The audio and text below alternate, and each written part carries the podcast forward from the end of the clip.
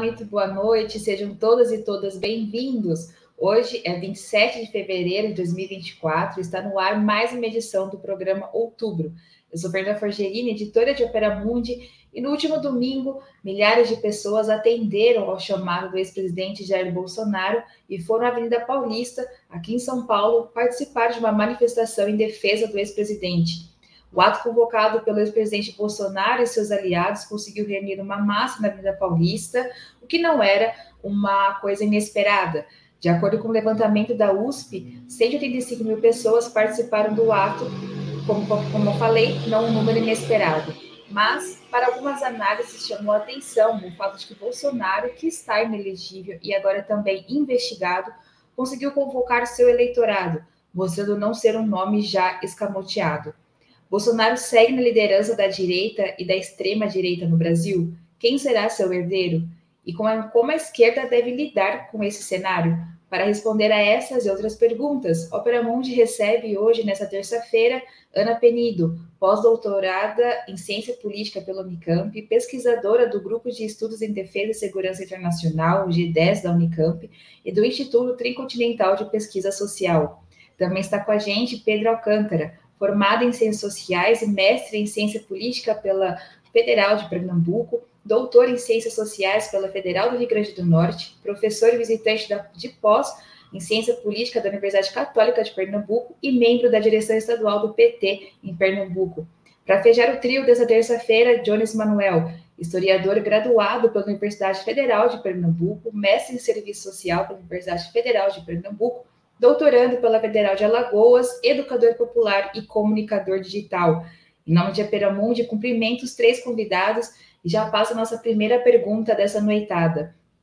É, e nessa começo com a Ana e queria ouvir vocês que já era esperado que o ato de Bolsonaro e seus aliados na Paulista fosse ser massivo, mas também queria saber qual a avaliação de vocês em relação a essa manifestação que vocês destacariam desse domingo. Começo com a Ana.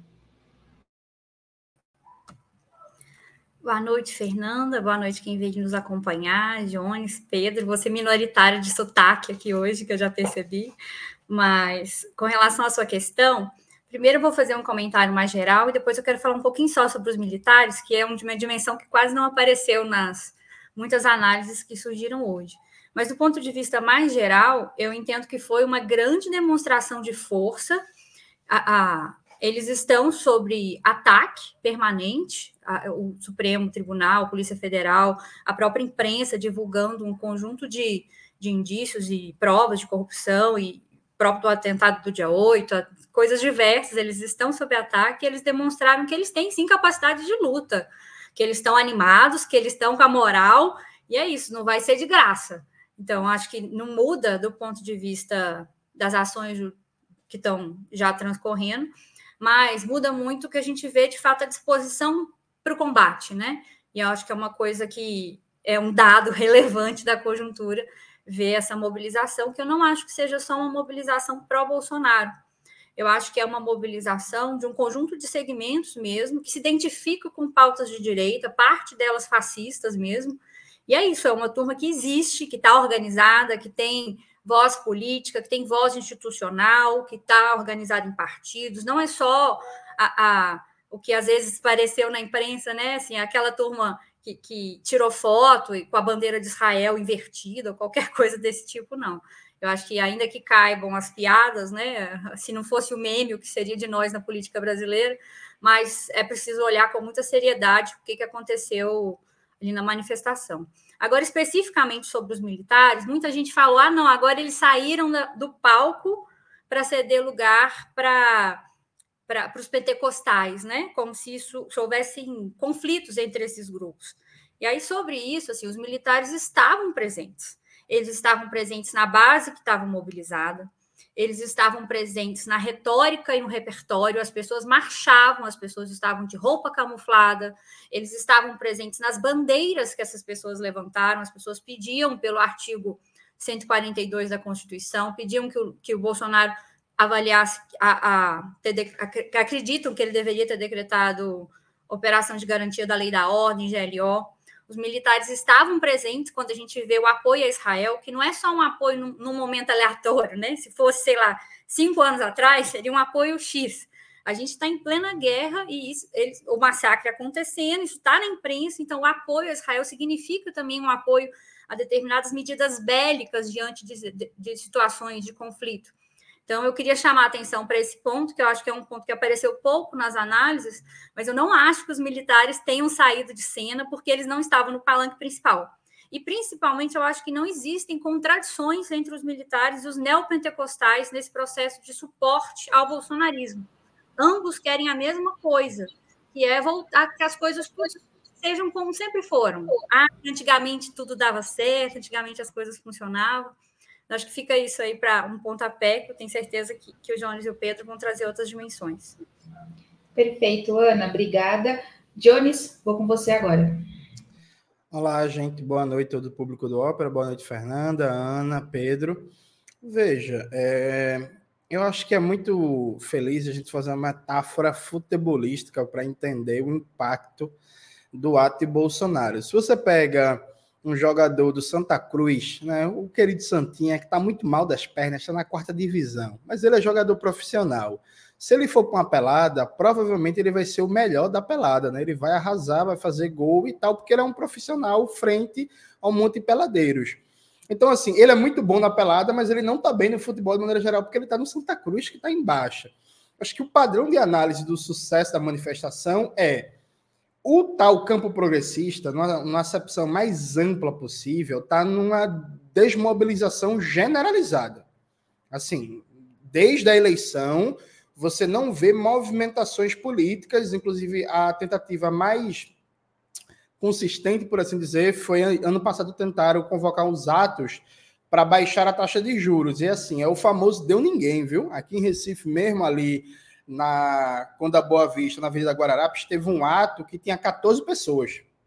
E eu não estou exagerando, não. Tinha 14 pessoas no ato para baixar a taxa de juros.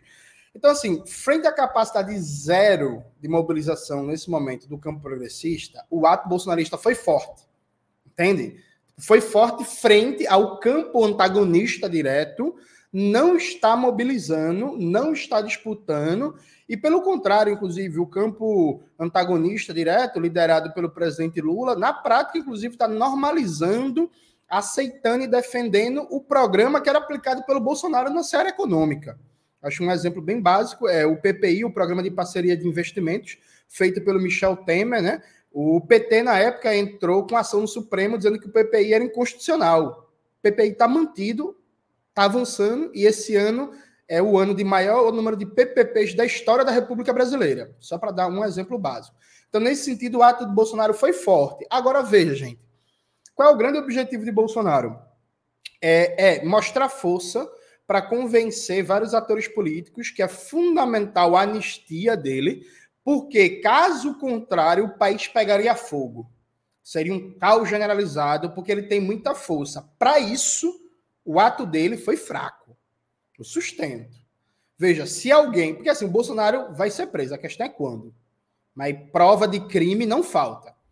Para alguém que queria demonstrar força para dizer assim, ó, politicamente eu não posso ser preso, porque senão o país vai pegar fogo, foi pouca gente que foi um ato concentrado em São Paulo, na Paulista, com a ampla mobilização, com financiamento, com apoio do governo do estado, com caravanas, com apoio da igreja evangélica, Silas Malafaia, e deu menos de 200 mil pessoas. Então é forte comparado à desmobilização do campo progressista, mas me pareceu fraco frente ao objetivo político que estava ali colocado para o ato. Obrigada, Jones. Pedro, boa noite. Feche com você essa primeira rodada. Boa noite, Fernanda. Boa noite, Ana, Jones, todo mundo que está nos assistindo. Como eu sou torcedor do Santa Cruz, que é o time do povo aqui, eu, eu tenho que dizer que, é, do ponto de vista da mobilização, foi muita gente, talvez aí sim tenham copiado o Santa Cruz, que é o time que leva a gente aqui para o estado de, de, Pernambuco. Afora a questão futebolística, né? É, eu acho que. Eu acho que, olha, é, para qualquer campo político do Brasil hoje, acho que foi um ato mobilizado. Né? Você colocar quase 200 mil pessoas não é pouca coisa. Então, eu acho que é, o, o bolsonarismo mostra pelo menos o seu núcleo mais radicalizado, que é o que eu acho que foi para essa manifestação, mostra força política. Agora, como disse Jones, eu tenho minhas dúvidas se é uma força suficiente para salvar o seu líder da prisão. Eu acho que é uma força suficiente para manter-se como um campo político relevante na política nacional, mostrar que é, tem ainda trabalho a dar e ainda é um dos três campos que eu acho que hoje disputam com mais força política em termos de poder, de chegada, de eleição na, no Brasil, que é de um lado o lulismo, do outro o bolsonarismo, e no meio uma mistura de centrão com alguns elementos da direita mais tradicional, tida como ilustrada, etc. Esse, esse extrato do meio é, segura, digamos assim, a, segura a chama da, da defesa do mercado e do que é, se defende da elite econômica brasileira em relação ao que pode ou não pode ser mexido no conflito distributivo. O polo bolsonarista tem as marcas que a gente sabe e tem o polo lulista. O que é que eu acho que foi curioso nesse ato? É que o polo bolsonarista, o polo, né? É, o polo bolsonarista, ele foi com aquela verve de sempre, né, daqueles discursos, daquela narrativa, mas inaugurou, para o ponto de vista dele, inaugurou um certo apelo a uma pactuação que não era algo muito costumeiro de se ver no bolsonarismo. E uma pactuação, como o Jones disse, completamente voltada para os interesses do seu líder, mas uma pactuação, que aí eu, eu chamo atenção a isso, que era muito mais uma pactuação para o mundo político, especialmente no parlamento, que é onde eles conseguem ter algumas alianças táticas com o Centrão e esse polo do meio que eu falei, do que para a sociedade. Porque é, o bolsonarismo não se propõe a fazer pactuações na sociedade. E eu acho que é aí que está grande, a grande fragilidade de Bolsonaro para ser salvo ou não salvo. Ele não consegue, esse polo dele, esse campo bolsonarista, não consegue fazer qualquer tipo de pactuação com esse campo do meio. E está sempre isolado do ponto de vista social, o seu núcleo duro e mais alguns radicais.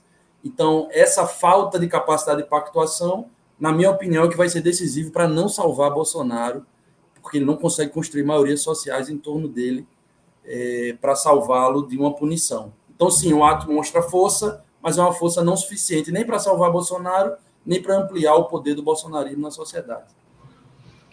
É, a gente comentou bastante agora o Jones e o Pedro sobre esse papel do Bolsonaro, essa convocação. Ainda assim, que ele tem essa capacidade e habilidade de seu eleitorado sem a máquina pública, é, demonstra de alguma forma na avaliação de vocês que ele não é uma carta fora do baralho da direita? E nessa eu volto com o Jones. Veja, mas assim, o bolsonarismo ele tem máquina pública, né? Eles estão no governo de São Paulo estão é, articulados com a prefeitura, inclusive da cidade de São Paulo, tem relações, conexões muito fortes com o governo do Rio de Janeiro, tem um atrito ali agora com o governo de Minas Gerais, do Romeu Zema, que o Romeu Zema tentou meio que tomar o lugar do Bolsonaro, levou um chega para lá, tem vários aportes institucionais em governos no centro-oeste e no sul do Brasil, uma porrada de mandatos parlamentares, de deputados federais, senadores, deputados estaduais. Então, assim, a, a conexão do bolsonarismo com o aparato institucional, com o aparelho institucional burguês ainda é muito forte. E a gente tem que lembrar que o Tarcísio estava no ato, né? O governador de São Paulo deu respaldo a isso. De maneira é, é, muito clara, o Bolsonaro ele perde a eleição por uma margem estreita. Só que do ponto de vista político e ideológico, suas teses não foram no fundamental derrotadas, né? não só suas teses não foram derrotadas, como o polo lulista, pegando o empréstimo no termo de Pedro, ele se recusa a fazer disputa política e ideológica com o Bolsonaro. Essa disputa não é feita. E aí vou dar três exemplos que eu acho importante para explicar por que Bolsonaro conserva tanta força. Primeiro ponto, a memória frente ao que foi a pandemia. Do ponto de vista do primeiro ano do governo Lula, a política oficial de memória é ridícula, é patética. Sabe? Tipo assim, pouquíssimo foi feito, nenhuma iniciativa de peso, e até coisas básicas, como a Comissão de Mortos e Desaparecidos, o José Musso sentou em cima um ano junto com o Rui Costa e simplesmente não foi recriada. Sabe? Um negócio básico, que é um decretozinho presidencial e por aí vai. Então, assim, a disputa da memória de manter vivo o que foi o genocídio do povo brasileiro durante a pandemia, isso é deixado de lado. O segundo aspecto é que se trata o, a tentativa golpista de Bolsonaro do ponto de vista jurídico. Então, boa parte da esquerda terceirizou a luta política para Alexandre de Moraes, que é um canalha da pior espécie, que é inimigo jurado e decretado de todos os direitos trabalhistas do país e que já declarou em inúmeras palestras que quer acabar com a justiça do trabalho, mas todo mundo finge que não vê. Então, terceiriza para Alexandre de Moraes. O Lula deveria ter convocado as cadeias de rádio e TV e dado um pronunciamento nacional depois da operação da Polícia Federal para dialogar diretamente com o povo o que, é que significaria um golpe de Estado, mas aí terceiriza para Alexandre de Moraes e tal, e aí faz um debate, inclusive, que boa parte da população não sequer entende, ah, não, estado de sítio, estado de defesa, pode, não pode, é golpe, não é, e o Bolsonaro joga muito bem nisso, dizendo assim, olha, na Constituição tem estado de sítio, tem estado de defesa, como é que é golpe, está na Constituição, sabe? E, e isso por, por, um segundo exemplo. E o terceiro exemplo é a, a, a própria questão em relação aos militares e ao legado, né? É, do papel dos militares do Partido Fardado nos últimos quatro anos. Isso também não foi passado a limpo e nunca vai ser com o Múcio sentado ali, né? Também que é um cara que deveria ter sido demitido. Ou seja, o Bolsonaro ele preserva muita força de base, ele preserva muita capacidade de ação institucional em vários ramos do aparato do Estado burguês, e não existe uma disputa política ideológica de verdade de limpar a sociedade do bolsonarismo. O que existe é uma mera competição eleitoral em que o antagonismo com o bolsonarismo é mais mobilizado a depender do cenário do pleito eleitoral e sempre em temas superficiais. Obrigada, Dionis. Pedro? Olha, em relação a, a ele ser carta fora do baralho, eu acho que evidentemente não. O Bolsonaro não é carta fora do baralho embora ele não seja mais o ar de ouro. Né? Ele não seja mais. É, eu nem jogo baralho, nem sei se o ar de ouro é tão importante, mas eu acho que é, pelo que me falam sempre. É, ele não é mais a carta principal de, é, do jogo. Mas eu não acho que ele seja carta fora do baralho. Ele tem parte da sociedade, não é uma parte tão grande quanto parece.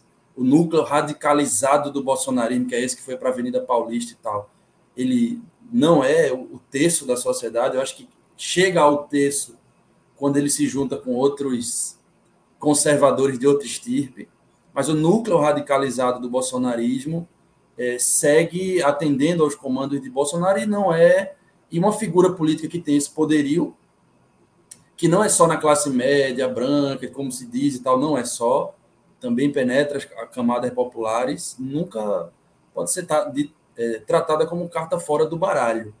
Eu acho que ele vai jogar um papel ainda nas eleições.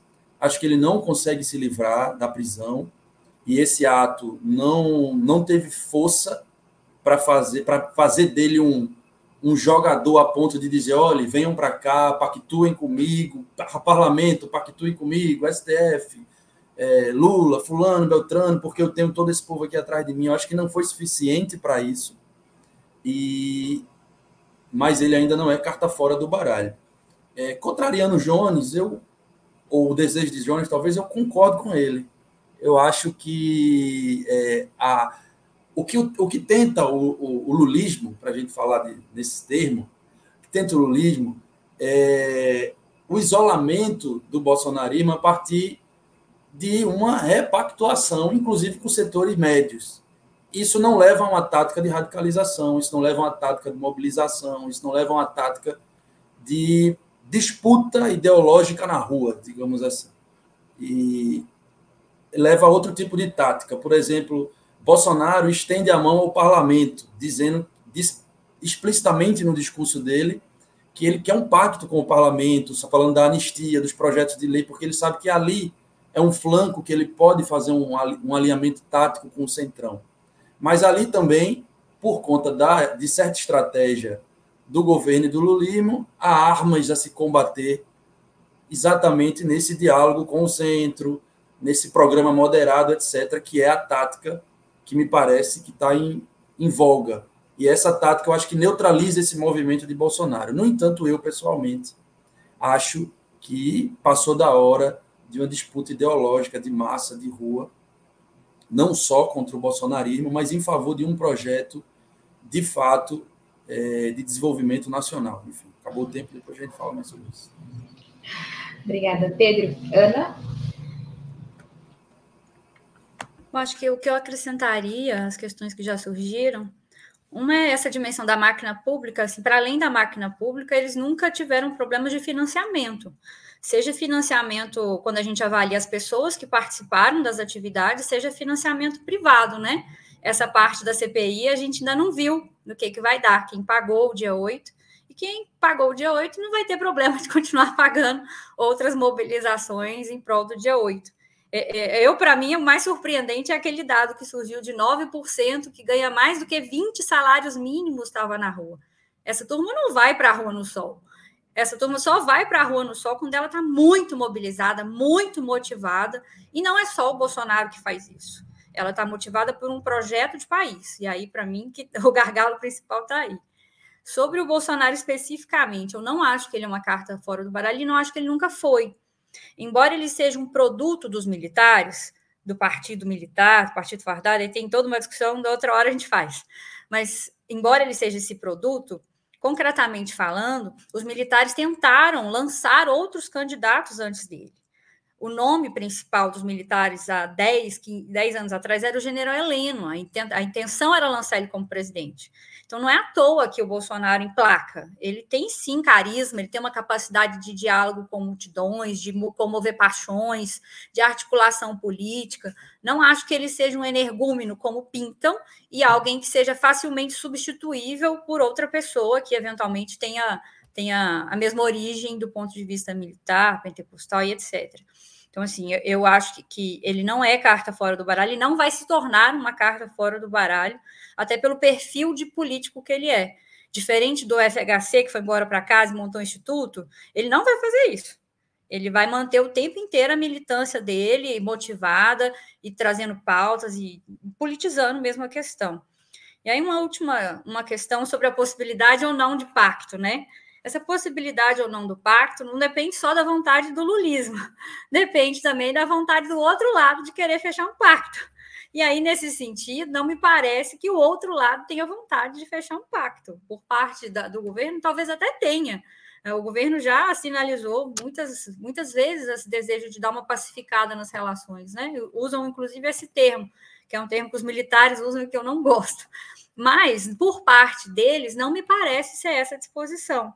E aí eu acho que uma dificuldade que a gente tem é lidar com uma direita. O Lineiro até falou né, que a direita talvez esteja mais gramichista, no sentido de que a direita aprendeu a disputar as ruas.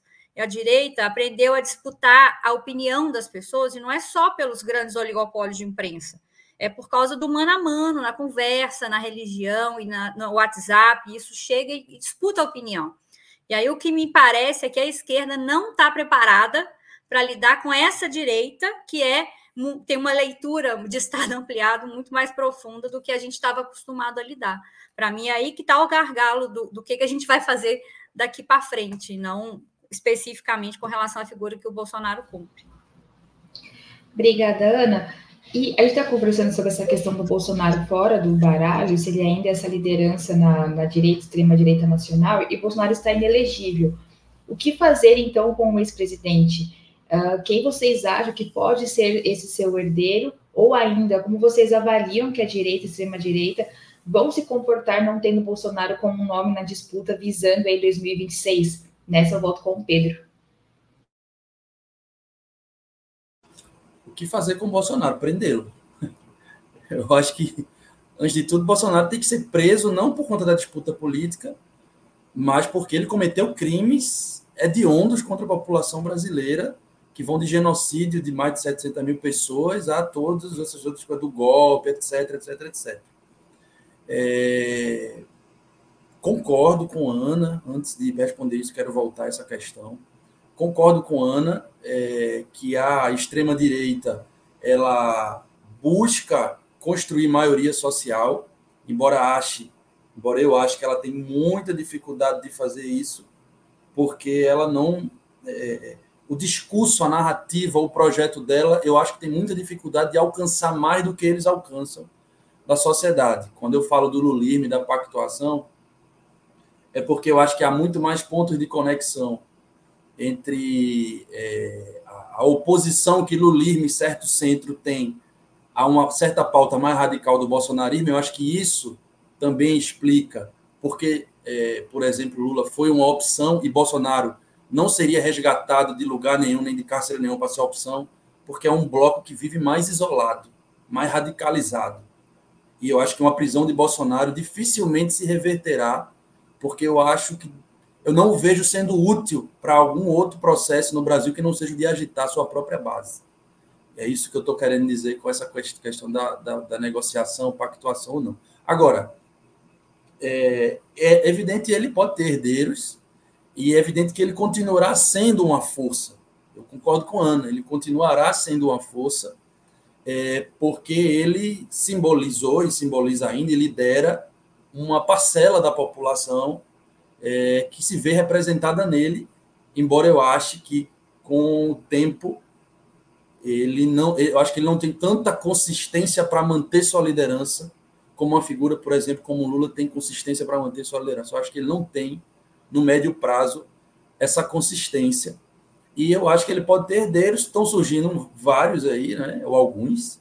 É, a Michelle, que se comunica com o povo evangélico, tanto que o discurso dela foi estrategicamente pensado para comover esse público. Ela falou para os evangélicos, ela fez é, toda aquela retórica que ela sabe fazer. Ele tem um político profissional que vai se vender como um bolsonarista razoável, que é o governador de São Paulo, né?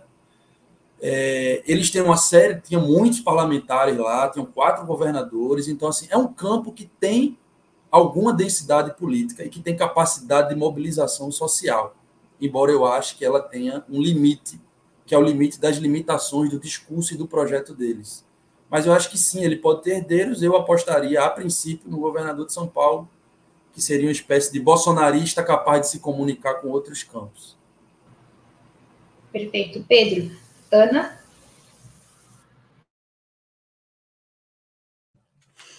Bom, a primeira pergunta é óbvia, estou com o Pedro.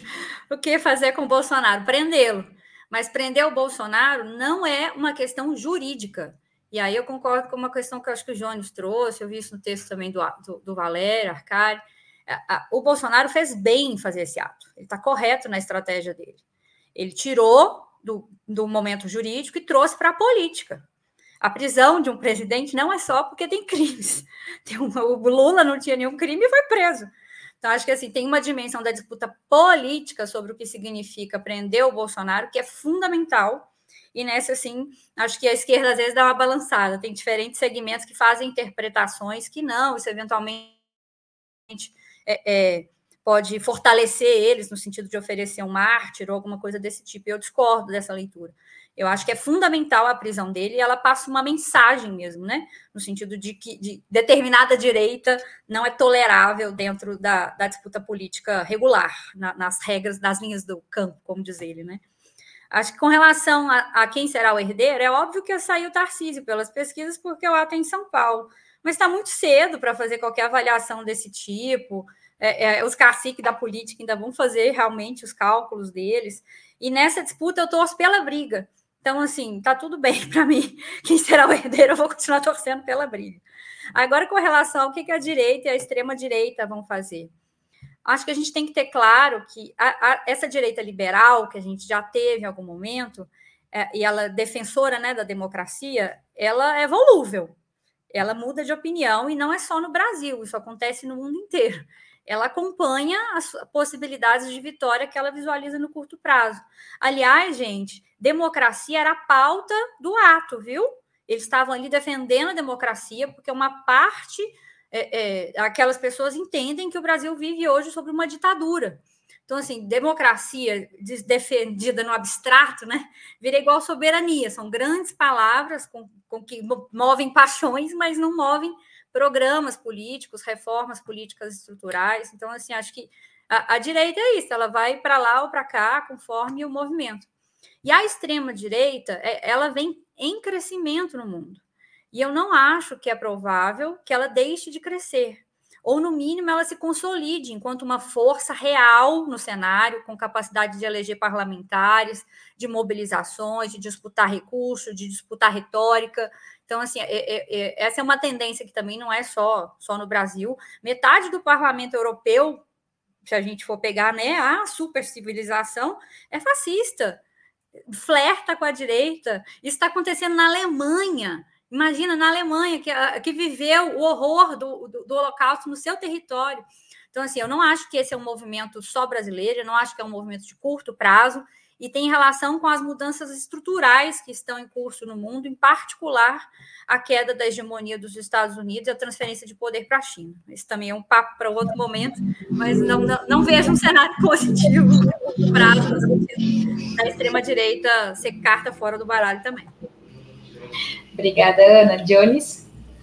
Então, vamos lá, né? O que fazer com Bolsonaro? Eu acho que não pode falar, porque é muito importante manter o réu primário para uma manifestação. Mas seguindo um certo padrão civilizatório do Opera Mundi, que é para o pessoal não pegar um corte depois e ficar fazendo fato político, né? Feito fizeram com a Helenira. Ele tem que ser preso, baseado no Estado de Direito, na democracia, no devido processo legal, essa coisa pacífica que a gente ama. Mas prisões à parte, veja, em 2022 circulou uma falsa polêmica a partir de um discurso do Tarcísio, que era o Tarcísio dizendo que Lula não formava novas lideranças e que o Bolsonaro formou novas lideranças. Na época, na eleição, muitos ciristas reforçaram muito essa frase e tal. Não defendendo Lula, isso é outra questão, mas assim, é simplesmente mentira que o bolsonarismo formou outras lideranças. Veja, o, o bolsonarismo ele parte do pressuposto que é tolerável ter uma liderança regional. Então, o Caiado pode ser uma liderança em Goiás, o Tarcísio pode ser uma liderança em São Paulo, o Cláudio Castro pode ser uma liderança no Rio, o, o, o governador de Santa Catarina pode ser uma liderança lá, mas assim, liderança nacional, todo mundo que tentou rivalizar minimamente com o Bolsonaro foi fritado. Né? O João Dória é o caso mais clássico, assim, destroçado. E não que eu tenha pena do Dória, né, gente? Pelo amor de Deus, mas assim, destroçado no meio do caminho pelo bolsonarismo. O Sérgio Moro, em várias dimensões, também, quando o Bolsonaro viu que o Moro queria rivalizar com ele em protagonismo, Bolsonaro destroçou ele. Inclusive, o processo que o Moro vai ser julgado é, tem um processo do PT e outro do PL, né? E parece que juntaram num só para ter o mesmo julgamento, que o, o mérito são os méritos jurídicos são semelhantes. Então, assim, o Bolsonaro ele não tolera que surja nenhuma liderança política nacional no campo da extrema-direita que ele não controle. O pressuposto é esse.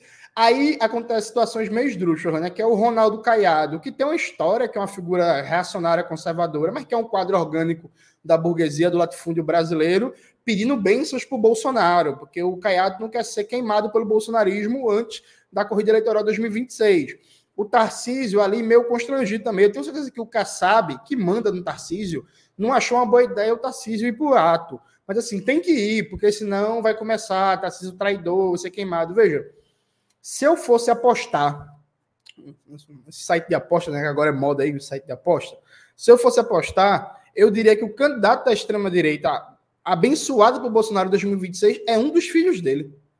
Eu duvido que o Bolsonaro aceite desconfiar do jeito que ele é, paranoico do jeito que ele é, autodestrutivo frente a qualquer aliado que tem algum nível de autonomia, que Bolsonaro permita oferecer seu apoio para alguém que não seja da família, que ele não controle diretamente. Então eu aposto ou no Eduardo ou no Flávio como candidato abençoado por bolsonarismo, pelo, pelo Bolsonaro em 2026.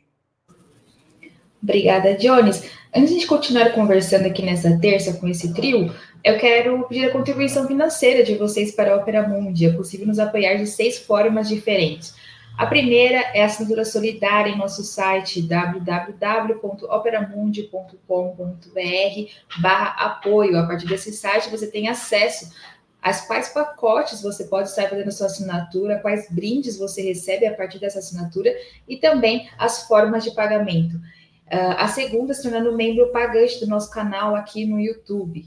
A terceira e a quarta é contribuindo agora mesmo com o Super Chat ou o Super Sticker. A quinta é através da ferramenta Valeu Demais quando assistirem aos nossos programas gravados. A sexta é através do Pix. A nossa chave é apoie.operamundi.com.br e nossa razão social é Última Instância Editorial Limitada.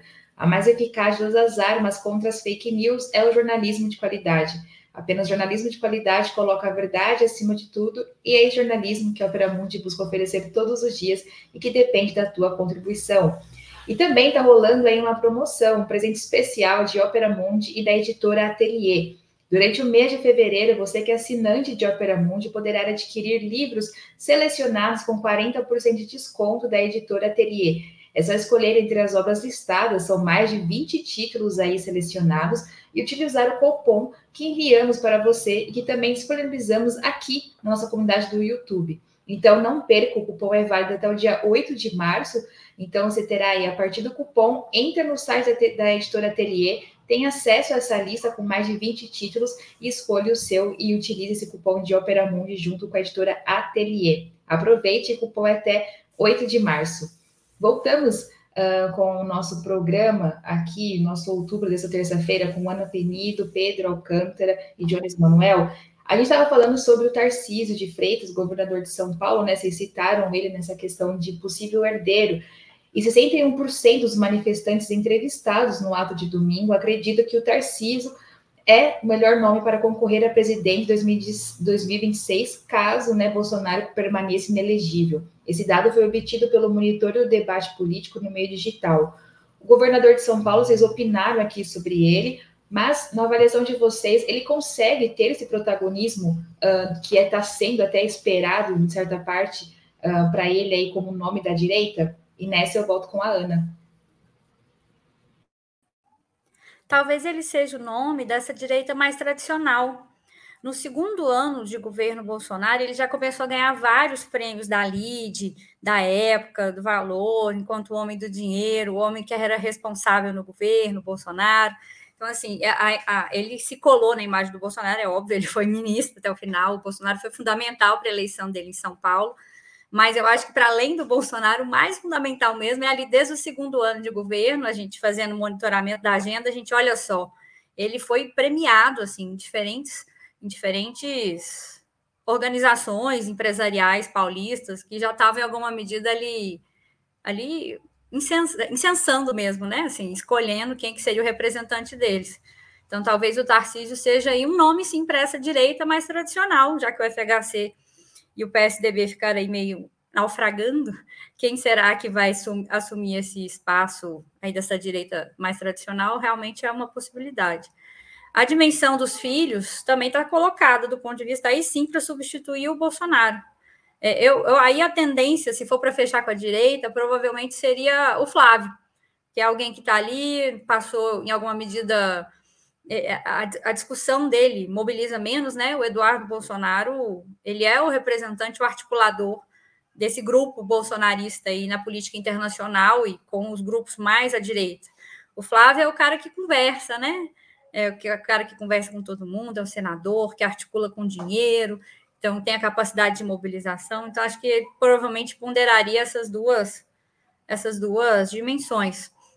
Mas eu realmente acho difícil, assim, eu acho que aquela, aquele costume nosso de fazer análise de conjuntura de longo prazo, e aí, ah, não, vai acontecer isso, isso, isso, vão ser esses, esses candidatos, eu estou em achado cada vez mais difícil fazer esse tipo de avaliação por causa do tanto que a conjuntura global está acelerada. Então, as coisas estão mudando muito rapidamente, nomes podem surgir nessa, nessa corrida e serem e entrarem mesmo como um cavalo, a depender da correlação de forças internas. Eu acho que nesse caso cabe mais pensar o que, que nós podemos fazer.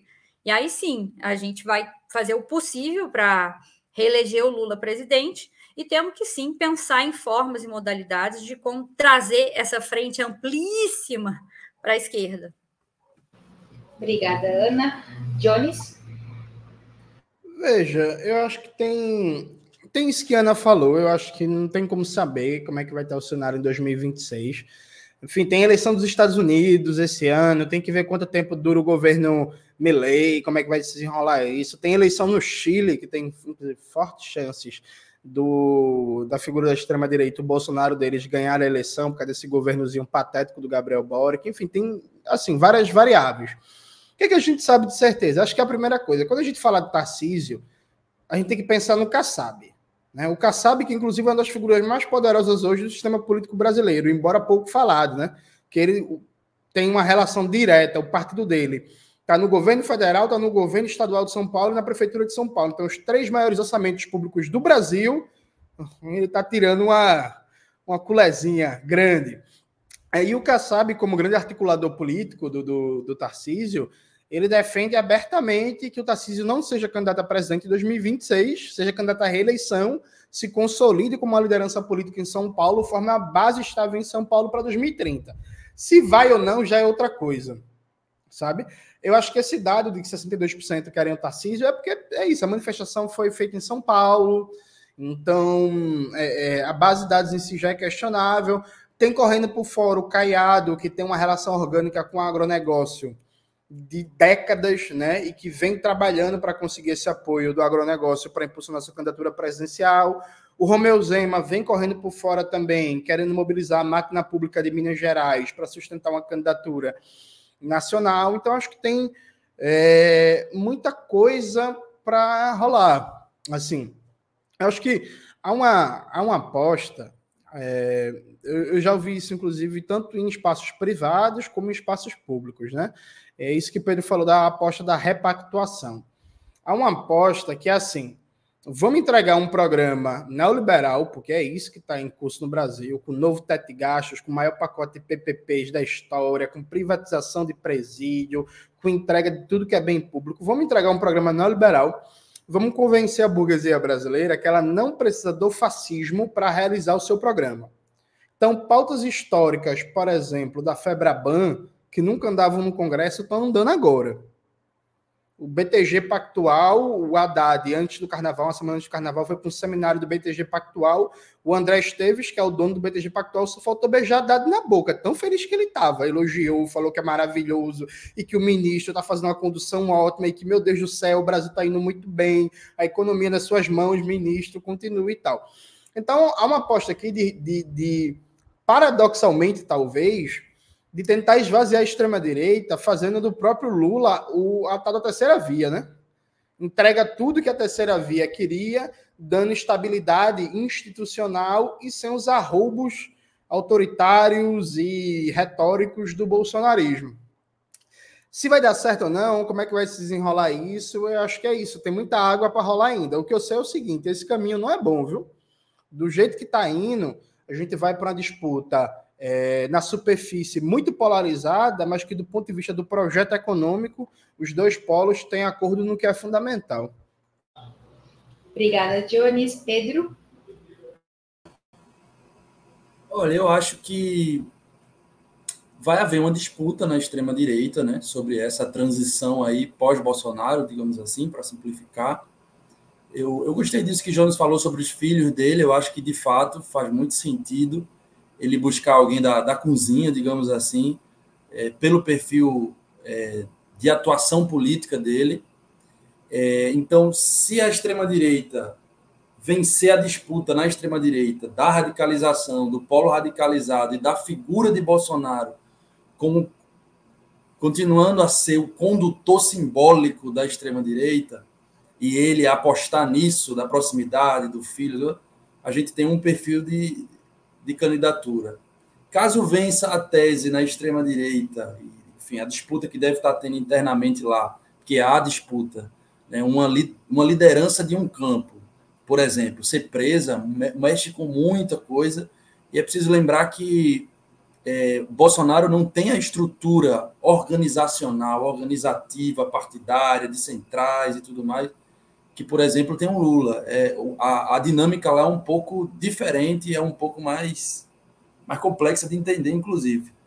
É, mas do outro, do outro lado, da disputa que eu acho que vai haver interna, certamente haverá a, a ideia ou a posição por uma tentativa de mais, mais aproximação, mais diálogo, mais profissionalismo, digamos assim, nas relações políticas do bolsonarismo, né, que nesse ato, por exemplo, houve um misto. Nesse ato houve discursos muito radicais, por exemplo, de Siler Malafaia, aquele apelo de Michele, etc. E houve Bolsonaro pregando ineditamente uma suposta pactuação, moderação.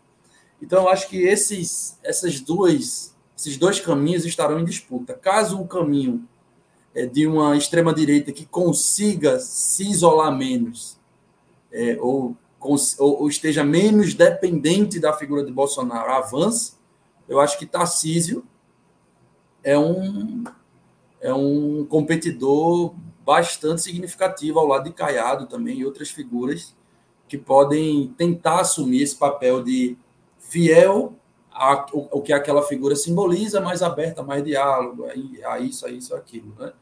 E acho também que vai depender muito é, de qual será o grau de coesão ou não entre os dois outros polos da política brasileira.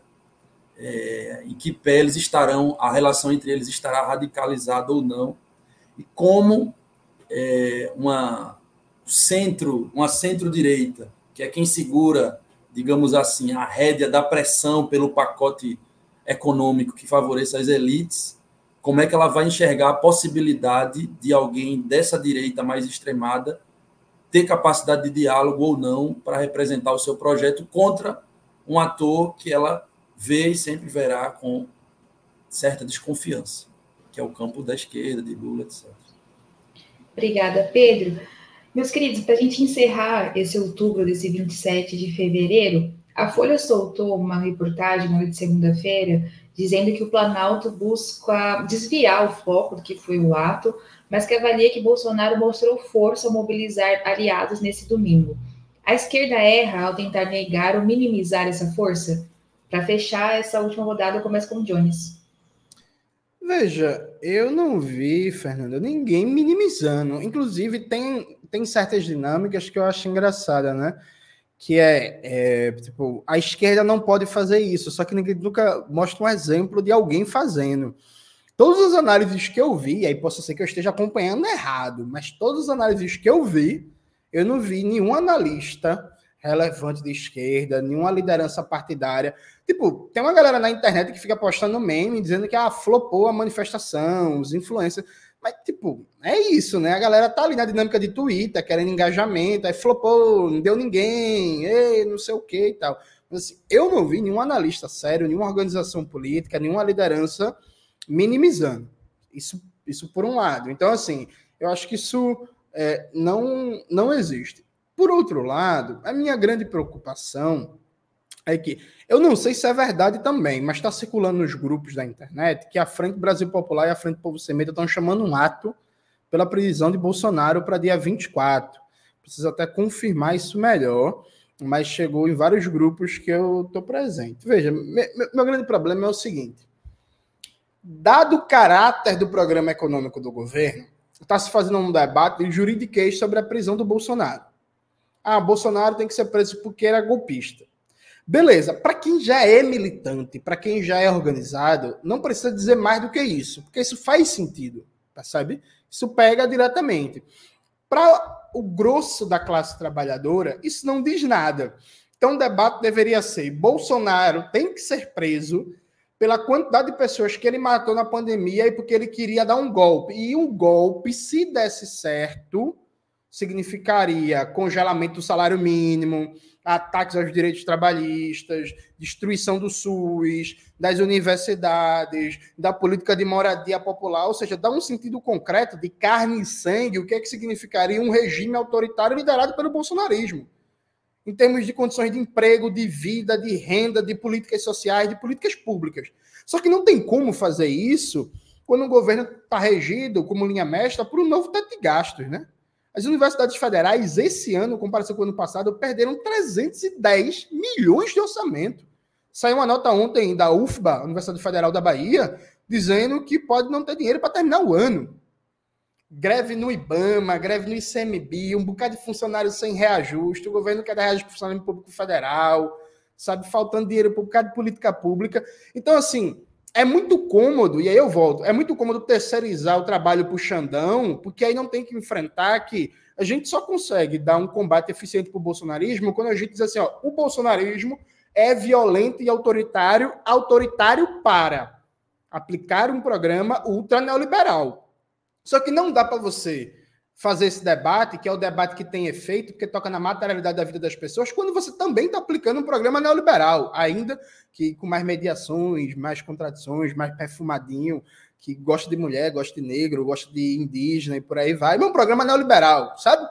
Então, é, é, essa é a minha grande, minha grande questão. O, o terceirizar para o Xandão, que, repito, é inimigo jurado de todos os direitos trabalhistas do país, viu? Terceirizar para o Xandão o combate ao bolsonarismo, a figura central do combate ao bolsonarismo, significa, do ponto de vista ideológico, só deixar eles mais fortes. Obrigada, Jones. Pedro?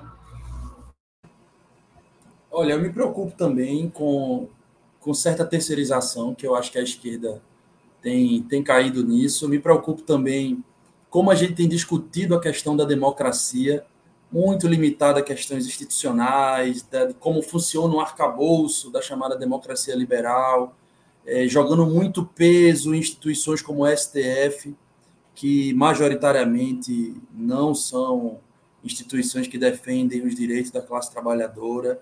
Eu acho que a esquerda, inclusive, precisa fazer uma discussão mais profunda sobre democracia e sobre a relação entre democracia e capitalismo. Aliás, isso é uma questão que me toca muito, que eu me dedico a, a estudá-la, inclusive. É, agora, eu não, eu não acho que a esquerda esteja minimizando a, as. A esquerda esteja minimizando as manifestações. Eu vi bastante gente, como o Jones falou, é, falando da força das manifestações, falando, enfim, de como o bolsonarismo ainda arregimenta é, gente em torno de si. Acho que o governo. É, há uma disputa de narrativa também. É, acho que o governo não vai querer trazer para si governo. É, a polarização com a figura de Bolsonaro, nesse sentido de discutir as manifestações, etc. e tal.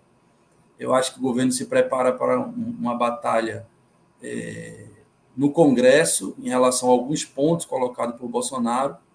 E eu acho que foi clara, foi claro o apelo que Bolsonaro fez a essa instituição em específico, que é o parlamento. Eu acho que o governo se prepara talvez para uma batalha ali dentro.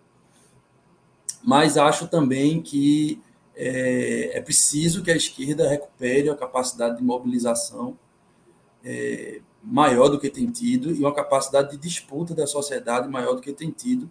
E nisso, sim, o partido que hegemoniza o governo e o próprio governo têm responsabilidade e devem é, a, assumir, na minha opinião, uma postura de maior ideologização e mobilização do processo é, de construção de maiorias sociais. É, acho que o programa do governo tem várias limitações, acho que é, ligadas a tudo que a gente vem falando aqui, o que eu falei sobre pactuação e tudo mais, mas não vejo o programa do governo sendo idêntico ao programa do governo Bolsonaro em relação a recuperação de investimento, a recuperação da política de salário mínimo, a recuperação de políticas e programas sociais importantes que desaguam em, em, em investimento econômico, estrutural do país, em habitação e outras coisas. Eu não acho que seja um governo siamês do governo Bolsonaro, não. Distante disso. Agora, acho que é preciso que o governo, sim, é, aprofunde mais, tenha um pouco mais de ousadia na sua política econômica e acho que para isso a política de rua e de pressão, para além de uma estratégia intra-congresso, digamos assim, é muito importante. Acho que é isso. Obrigada, Pedro. Ana, feche com você. Bom, eu vi algumas análises que diminuíam, algumas inclusive pontuando que as ruas ocupadas não significavam nada do ponto de vista da alteração da correlação de forças. E eu pensei aqui com os meus botões, eu, meu Deus, mas como, né? A gente é formado na rua, a gente é forjado nas manifestações. A esquerda brasileira se criou na rua. Se você nunca dirigiu uma manifestação na rua, tem alguma coisa errada na sua formação política. Embora a juventude fascista tenha sido a maior juventude organizada que a gente tem notícia do ponto de vista da história mundial. Então, assim, concretamente falando, teve gente que diminuiu, mas eu não acho que tenha sido uma coisa que seja majoritária. Então, só, só situando um pouco a pergunta também, que eu não acho que ela está tá de toda errada, não. Aí eu acho que a gente pode olhar um pouco para o governo um pouco para a esquerda, porque dá para a gente pensar as duas coisas. Para o governo, eu gosto de uma frase do Frei Beto, que é governo é que nem feijão, só funciona na panela de pressão. E aí cabe às diferentes organizações sociais que têm críticas a diferentes políticas do governo fazer essas críticas, mobilizar-se em torno dessas críticas e pressionar o governo, porque o governo vai ser disputado à direita. Se a gente não faz nada e só fica, não, beleza, tá tudo certo, a, a, tendência é nessa régua, se a direita vai caminhando cada vez mais para a direita, a esquerda fica no mesmo lugar, o centro vai chegando cada vez mais à direita. Então, esse é um problema que nós temos aí com relação ao governo. Com relação ao Lula em específico, eu não entendo também por parte da esquerda que quando o presidente toma para si esse papel de liderança e faz manifestações que são contundentes e são alinhadas com o que a gente entende que é correto, a turma vem ponderar coisas. Vou dar o exemplo de Gaza. A gente pressionou, custou e o Lula fez declarações contundentes sobre o genocídio. Aí a turma da esquerda, algumas pessoas, ah, não, mas talvez tenha matado mais no Holocausto, talvez tenha matado menos. Será que a palavra Hitler estava no lugar certo dessa frase? Por favor, né, gente? Quando o presidente dá uma declaração contundente, chama para si uma liderança política de um processo que é importante, seja para dentro do Brasil, seja para fora do Brasil, o que, que a gente faz? A gente dá suporte, a gente dá sustentação, a gente está junto com ele. Ache você o que, que é o conceito de genocídio no direito internacional. Tá, tá, tá, tá, tá, tá.